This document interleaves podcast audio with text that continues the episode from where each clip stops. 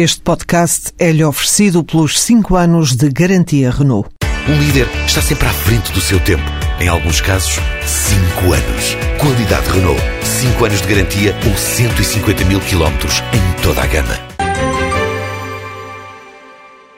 O custo de trabalho por hora em Portugal no ano passado voltou ao nível de 2008.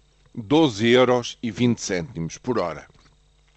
12 euros e 20 cêntimos o custo para as empresas eh, nos setores eh, da, da, indústria, construção, serviços, portanto, pondo de fora a agricultura e a função pública.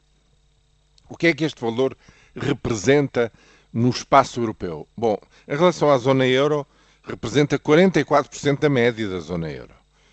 A média, o valor médio na zona euro é de 28 euros por hora. Mas há, eh, na União Europeia, ainda quem paga muito mais. Quem mais paga são os países escandinavos, a Suécia paga 39 euros por hora. Isto, digo eu, é o custo horário para as empresas. Portanto, tem aqui eh, metido também a taxa social única paga pelas empresas. Mas também, inversamente, na União Europeia, há quem pague um terço dos salários em Portugal.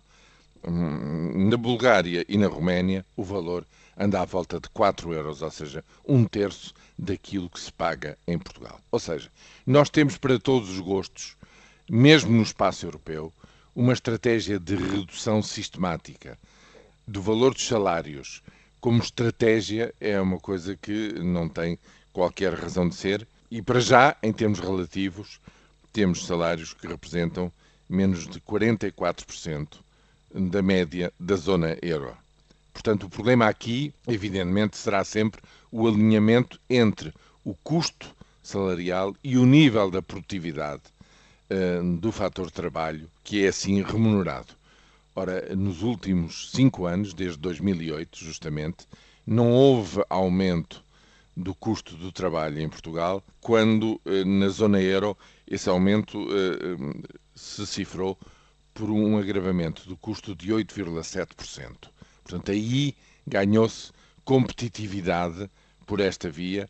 Mas a grande questão, evidentemente, a grande questão não está simplesmente no custo unitário por hora do trabalho, mas sim o que é que se faz durante, o que é que se tira, o que é que se produz nessa mesma hora. Isto é, a produtividade e, eh, digamos, os ganhos de produtividade na eh, economia portuguesa.